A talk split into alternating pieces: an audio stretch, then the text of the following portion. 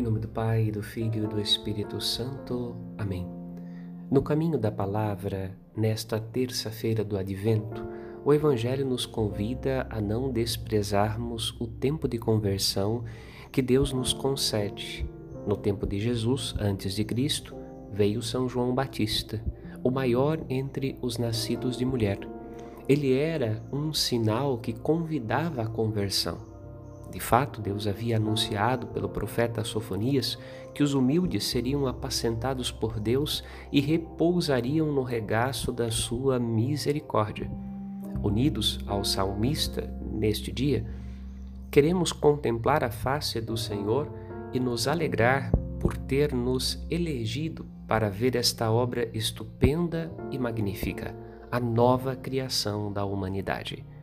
A todos desejo saúde, paz e fé. Padre Rodolfo Morbiolo